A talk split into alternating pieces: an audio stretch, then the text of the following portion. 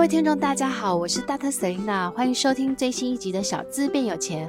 这个节目是由 Dr. Selena 专为所有小资主量身规划的生活理财节目，希望大家从日常生活议题当中轻松学习投资理财，有机会改善经济，翻转人生。就是我的曼谷的投资的计划，是我想要避险，然后投资收租，但是将将来有机会赚价差或是赚汇率，这是我在投资曼谷房地产的时候我的计划这样子。那我就开始在思考，就是。如果我开始投资的时候，我就想说每个月的收到租金四到五趴，对不对？但是我不想要，你知道老师的本事是什么？知道吗？我每天都在想说，我如何小钱变大钱，然后大钱钱滚钱，我就一直在思考。然后我就想到说，哎，台湾也有高配型 ETF，对不对？那我就想说，我去研究泰国高配型 ETF，然后就发现说我每个月的租金就可以定期定额买泰国的高配型 ETF。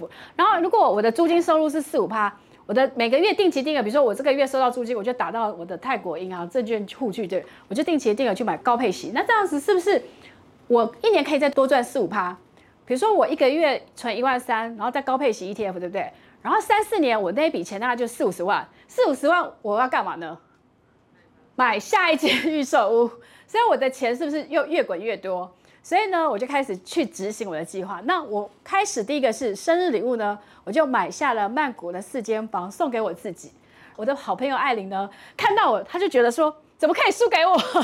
她在生产前，因为我们两个一起上寇乃馨的课，然后她就跟我说，Selina，你下次什么时候要去？你要跟我讲。我就说哦哦哦，然后他就去生产了。生产完坐完月子之后，他就一直问我说沈琳娜你什么时候要去？”我就说：“有，我好像八月多要去。”他就跟着我去了，这样。然后他就买了一间房子送给他自己当生日礼物，这样。所以我们现在台北的女生流行什么？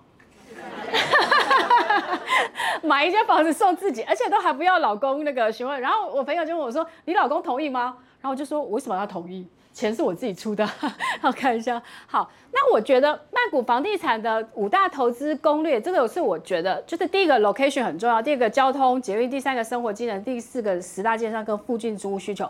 我觉得台湾或是全世界，你买房子第一个 location location location 就是地点很重要。那你要选在什么地点呢？就是基本上要选在曼谷的。觉得很好的区域，然后等下会分享。第二个是交通捷运，就是沿着铁路捷运，最好是双捷运、三捷运，捷运越越多越好，对不对？然后生活机能，如果说你的房子附近有，比如说有大的 shopping mall，有国际学校，有医院，有公园，那你自己很喜欢住，对不对？外国人也很喜欢住，本国人也很喜欢租，那这个生活机能就是一个很大的加分。然后再来是挑选十大建商，我刚刚前面已经讲了，就是因为我刚开始去曼谷的时候。我的泰国富商朋友跟我说，他说你千万不要买楼花，然后我想说楼花到底是什么？我想成爆米花，结果楼花就是预售屋，就是呃闽南人会讲楼花这样子。然后然后我就想说，为什么不能买预售屋？就他就说哦，因为有一些建商可能品质不好啊，或是他会倒闭这样子。然后 Maggie 就教我说，你挑十大建商就好了。然后我就开始挑，然后附近的租屋需求，就是如果你买了房子。你当然希望是越好租越好，对不对？所以租屋的需求强劲。那我等下会分享一些案例。然后这个是泰国的十大开发商，然后这个是按那个英文字母的顺序，不是按照它的排名。那不管是 Ananda AP 啊、呃，或是比如说 Noble，或是普夏，像我买的房子，大概就是 AP Ananda，还有普夏，这些都是蛮好的。然后那个泰国的总理就是这个出来的，所以你们只要买这十大开发商。基本上，它就确保了你的房子的品质，或是说财务的能力这样子。那像大陆，比如说之前我去我去泰国看房子的时候，Maggie 就跟我说，碧桂园你千万不能买，结果碧桂园就出事了。还有他有提醒我，这样就是开发商的财务能力很重要，因为确保了你的房子可以盖好。比如说像现在台湾那个基泰有没有？大家可能就不敢买了，因为就觉得哦，你房子可能不一定会就是这样子吼。好，那我们来看一下。这是我稍微整理的曼谷的一个五大的热门房地产投资区域，包括了曼谷的那个暹罗金融区，还有曼谷刚刚曼 Maggie 有讲的是可以这个沿线，然后 Rama 九然后邦苏这个应该就刚刚讲的那个地铁那个这个站，然后还有其他新开发的区域，就不代表只有这四个，其实很多区域都是有。那这只是说就是曼谷传统以来或是未来它有重大的，比如说刚刚他讲的这个。未来，比如如果有十四 十四个十四铁，然后捷运什么的，那一定会有很大的一个未来的成长空间。就像是我们之前在讲南港的时候，我们说五铁共构，那时候大家都没没办法想象，对不对？后来南港的房子是涨上去的，因为呢，交通建设就代表了它后面房价有强劲的往上成长的空间。那我先讲一下，我第一间房子是曼谷的园区宅，那是我跟我那时候去曼谷看，然后呢，其实我去曼谷看了很多间房子，然后我就跟 Maggie 去看了那个曼谷的 S 一零一，然后就发现了，哎，这个真的可以买。然后我等一下来来介绍一下我为什么会挑的原因，这样子。好，这个是我的第一间房子，也就是曼谷的 S 一零一，然后它是位居曼谷最大的数码园区，就是 True Digital Park。这个 True Digital Park 是泰国最大的集团正大集团，他他投资的这个呢园区就代表了它有它类似台湾的南软或是内湖科学园区那个概念。然后我那个时候去看房子的时候，我坐在那边一下午，然后就发现这个社区的住户品质都是外国白领的帅哥，看一下的工程师。然后我就想说，哎，那我如果买在这里，应该是附近会有强大的一个。租屋的需求，而且最主要是正大集团在会在那个旁边再盖一个 Cloud 一零一，就是他要做一个另外的云端的园区。那有园区就代表了什么？有强劲的就业的机会，然后就会有强劲的租屋的需求。所以这是我的房子。然后我房子装潢好之后呢，大概一两个礼拜我就租出去了。然后我上个月拿到就开始打到拿到租金，然后就觉得好开心，我开始收到曼谷的呃房租收入这样子。好，这个是我当初挑的原因。所以其实这个呢，它的外国人的份额四十九%已经没有了。所以我记得我有个粉丝说他有去买这个，然后就想说他运气也很好，因为已经买不到了。我也觉得我运气很好。我的英国同学也有买一个在这里，然后他买在这里的时候，他两天也出租了。就是，所以这个有庞大的就业的机会。我刚刚前面讲了，就是租屋的需求很重要。我自己那时候去的时候，我很喜欢这个社区，因为它是一个低密度宅的，它只盖到八层楼。然后他们整个泰国的房子就是盖得很像那种度假公寓，就是它有游泳池，然后有空中花园或什么的，就是你会很喜欢住在那里这样子。我买房子的条件就第一个是我自己喜欢，我愿意去住，我才会买这样子哦。然后我第二个曼谷的，就是小资捷运站，它就在苏克伊沿线的那个刚刚我们讲的这一条沿线，那它是 Aspire Rama Four 这样子。那我那时候看它，它它就第一个是它在 BTS BTS 站上面附近，然后再来是它未来还有一条捷运会盖，然后呢，泰国的文化的中就是未来泰国文化中心应该是在那边，就是会会盖好，所以我觉得这个区应该是会涨，所以我那时候就买了。然后呢，在第三间呢。哦，所以那时候看，其实它也是一样，就是诶，它有黄金地段，然后它串联的这个，因为 BTS 绿色线其实是泰国最繁华的一条线，不管是从那个蓬蓬啊、铜锣，然后呢就是 Ekma 这些，其实串联起来是泰国很很热门的一个区域这样子。那再来就是说，诶，他们的公设比真的是都超豪华的，就是真的是豪华到我就想搬去住。你看。然后这个是我的第三、第四间，我在这边买了两间，它就是 Ideal 的一个，就是 Langkang Hand 这个，那它未来的，我每次念这个名字都很难念，因为泰文都念不好。好，它未来呢，其实它是有三捷运，然后它黄色线在六月就通车了，所以我上次去的时候我就去。我就去考察，就说，哎，它通车了这样子。那这个案子呢，我当初去看的时候，我觉得它很厉害，就是出站即到站，你知道吗？就是它的捷运站就在前面大概五十公尺而已，就是你走路就会到了。然后你房子旁边就是三个捷运，而且它已经有两个捷运都盖得差不多了，就是它有一个是橘色线，然后还有一个是咖啡色线。然后我就觉得这个，然后它很厉害的是，它旁边还有三所大学，然后就要有四十三万的学生。所以，我那时候觉得说，而且它附近有 shopping mall 这些什么的，那我就会觉得说，这个第一个是它有三所大学，四十三万学生，就代表我后面有强劲的租屋的需求，然后再加上三条捷运，我就觉得它一定会涨。而且那时候一平方米很便宜，好像不到十万，对不对，Maggie，对不对？所以我就觉得，哎，它的你看它的公设规划的都超豪华，就超棒的这样。所以我那时候就，我记得一开始它广告户我们就买了，现在都涨上去了。就是我我现在这几间房子大概都涨到。五到十趴，那当然，你一开始在买预售屋的时候，一开始最开始的价格那个时候会最便宜，所以我我都通常都会那个时候赶快买。所以这个其实你看它三铁共购，呃，三铁捷运，然后再是它有三所国际大学，然后还有还有国就是医院，还有 shopping mall，所以生活机能也是非常非常好这样子。所以这个是我在挑选的原因，就是我挑选一定是 location 好。有捷运、生活机能或是强烈的租屋的需求这样子，好，所以这个是我觉得买房子的时候挑选的。然后我的曼谷的超级的包租婆计划，就是我希望我在二零三零年在曼谷有十间房子，如果我每一间房子可以租一万三，我十间就是十三万。那你们觉得十三万在泰国，我如果养老退休好不好过？那如果我在台湾也有二十万，我在泰国有十几万，你们觉得我两边过活是不是很开心？好，所以这个是我的超级的一个包租婆计划。老师做什么事都会自己亲身去体验，所以我应该是台湾最认真去了解曼谷各种金融账号的这个。我在曼谷买房子，我在曼谷开了银行，对不对？我在曼谷开了外币账号，我在曼谷开了证券账号。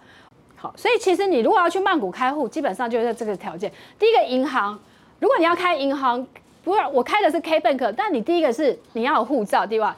你要有房子的合约，然后你还有泰铢，就是你要存泰铢，每一家银行不一样。那如果你要在泰国开证券户的话，更麻烦是你要有护照，你要有房子权状、长期居留证跟当地的手机号码。所以我为了这个，我要去办了一个泰国的门号，所以你们可以打到泰国，你们在泰国可以打给我看一下。好，就我有这些。然后外币的户的话呢，其实一样，就是长期居留证之外，然后呢，像我去开外币户，它规定我要存五千美金，所以我就带了五千美金去存。但是我不建议大家存外币在泰国。因为利息很低，就是利息很低，比台湾都低。台湾大概有四五趴，对不对？然后如果你开 HSBC，全世界就是你开就是那种 HSBC 全世界的那种账号，三百万以上的，其实它的美金有五趴。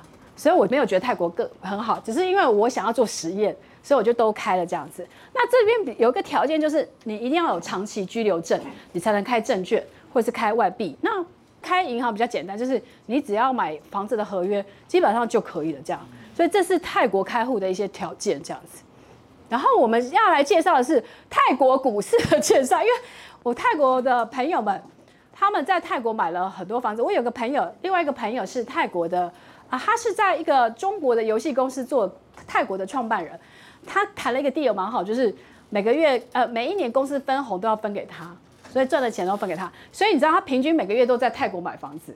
所以我有一个群主跟他的群主，就是我每次看完房子，我就会送给他说，Bruce，你帮我看一下这个房子好不好？所以我有泰国眼线，就是买买房子之前，基本上我会再问他们一下说当地人的一些意见。除了我自己学习，Maggie 给我意见之外，我还会再问一下当地人他们对这个房子的看法。然后呢，有一天我就跟他说，Bruce，你你那个房子租金怎么办？他说没有，我就是存在泰国。定存，我就跟他说你很逊哎，我说泰国 ETF，他说泰国有 ETF，我说有有十一档，然后呢我就开始跟他讲说，那你去开证券户好了，他就说哎、你很屌，他说他说泰国人都不知道说可以房租再去投资泰国高配型 ETF，我说你是泰国人嘛，因为他娶泰国老婆，我说还要台湾人来教你，好，那这是泰国的十一档 ETF，那这十一档 ETF 呢，其实呢就都在这里的。那它包括了这个是有类似泰国的台湾五十，也有台湾的高配息。那那个 KTA N 这个啊，它基本上是元大去元大去并了这一家公司之后，这是元大去这边发行的 ETF。所以我觉得我们台湾人也很骄傲，因为我们台湾人在 ETF 上面的金融知识其实还蛮厉害。像它这个应该是黄金的 ETF，对不对？然后它还会有 Energy，就是 Energy 就是能源的 ETF，然后也有银行的 ETF。那这些 ETF 呢？其实我看了一下，我觉得其实表现的还不差哦。然后给大家看一下哈。所以泰国有十一档 ETF，那我们台湾现在超过两百五十档，所以其实大家都有一点就是觉得 ETF 太多。以前都想说被动投资，我选 ETF 的，对不对？像 ETF 多到一个 你连都也要选这样子哈。泰国比较简单，就只有十一档，你也不用选。那这个就是泰国的零零五零。它就是以泰国 S A S E T 就是泰泰国的那个股市，然后它就是 S E T 五十，就是它一样，就是选泰国市值前五十大的公司。那这个就是泰国五十这样子，好，泰国五十基本上就是零零五零这样子，哈，所以其实你可以定期定额可以选，比如说一半一半这个一半一半，然后另外一半就可以挑这个，另外一个是泰国的零零五六，它是叫一 D 一 V。这样子，它大概是十块，股价现在是十点四。它我看了它很久，它都在这附近。然后它就是泰国的这个高配型 ETF。然后它选了，呃，其实基本上它的殖利率每年大概是四趴，四到五趴之间，也不差。好，然后呢，基本上呢，它就是它的十大成分股。那里面其实都，其实我后来发现泰国的公司其实他们长期获利，就是比较像正大集团，或是他们长期获利都是蛮好的。就是泰国有很多的集团，其实它的获利是蛮好，所以你可以看得到，基本上它的资料就是它里面的行业的比重就是，呃，它其实金融服务为为比较多。然后另外一个就是能源，泰国还有一些通讯服务这样子，所以其实基本上它也帮你做到一些产业分散这样子，所以我觉得这个泰国的零零五六其实也是蛮好的这样，好。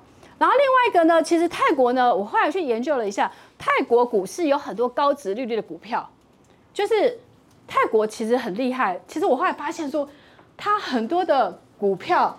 殖利率比台湾高很多，我都快昏倒了。我想说，我是看错了吗？你看它都很高哦，哦，配息率也很高。然后泰国有个很特别的是，它叫 IFF，它这个 IFF 就是呃泰国的政府的一个建设基金吧，就是这个它其实就是鼓励大家。然后它这里面呢有一些 IFF 其实是还不错，就是它它等于是把它变成是一个基金。然后，但是他可能去投资的是电塔、电信或干嘛的。我觉得基本上它跟 REITs 有点像，但是它的收益率更高。看了一下它的那个 IFF 几档 IFF，其实它有报酬率有超过大概八到十 percent，所以其实都不错。所以我自己我自己就会发现说，我不只是泰国的 ETF 可以买，我还可以买泰国的 IFF，我甚至可以买泰国的个股。所以我觉得我可能会去研究一下泰国有没有好老公股，我就把好老公的逻辑用到泰国上面去这样子。所以我发现说，哎，其实泰国真的是蛮值得大家去关注的，因为第一个泰国的房子便宜，第二个泰国房子的租金好，第三个泰国的经济发展好，第四个是我连我就后来觉得泰国股市都比我想象中来的殖利率好，而且它波动相对的也没有波动。我跟大家讲一下，泰国今年有一个股股股市的股王是谁，你知道吗？不知道台达电的子公司，他们到发泰国去发行了一张股票，变标股了。他短时间飙了大概七八十趴左右，那个本益比都超过了，呃，它那个本益比好像有快九十到一百倍。因为为什么知道泰国没有什么那样子 AI 的概念的公司，然后所以台湾跟美国不是在炒 AI 概念股吗？它就是泰国的 AI 概念股，它就涨很多。那当然后来它就是泰国有一些。呃，就是金融单位也有一点管制，所以它股价有回来。只是我我在研究泰国股市的时候，我觉得好有趣哦。我们真是台湾之光，我们台湾的公司可以在泰国股市当股王，所以大家都不知道，对不对？所以很有趣这样。所以我觉得，如果你买了泰国的房子，那当然你前提是你想办法要有一个长期居留证。你才能够去开泰国的证券户。我曾经跟 Maggie 想要，因为我觉得我如果要教大家，我很希望是把大家都教会。所以我的学长是元大证券的那个元大投信的董事长，我上海财大的那个学长是元大那个刘董。我都好想去跟他说，麻烦大家可以让台湾的人去泰国开证券户。可是后来发现不行，那是法规的关系，就是法规就像我们金管会会管说，哦，要你要什么身份、什么条件才可以这样。所以这个是我我觉得泰国股市有很多是可以大家可以值得留意，不只是 ETF、IFF 或股市这样子。呃，很开心大家对于小资变有钱的 Podcast 的支持，我们的收听率排名都一直增加很多。那倒是最近呢，就是我想要就是稍微讲一下，就是说。我们开启了一个小额的捐款的一个机制。如果你觉得大特神呀，就小资变有钱做得很好的话，请大家可以可以给我们一点小小鼓励。那这个小小鼓励就是我们可以有提升更好的录音品质，做出更好的节目回馈给大家。然后就是我们也会把链接放在这下面。然后谢谢大家的收听，我们下次见喽，拜拜。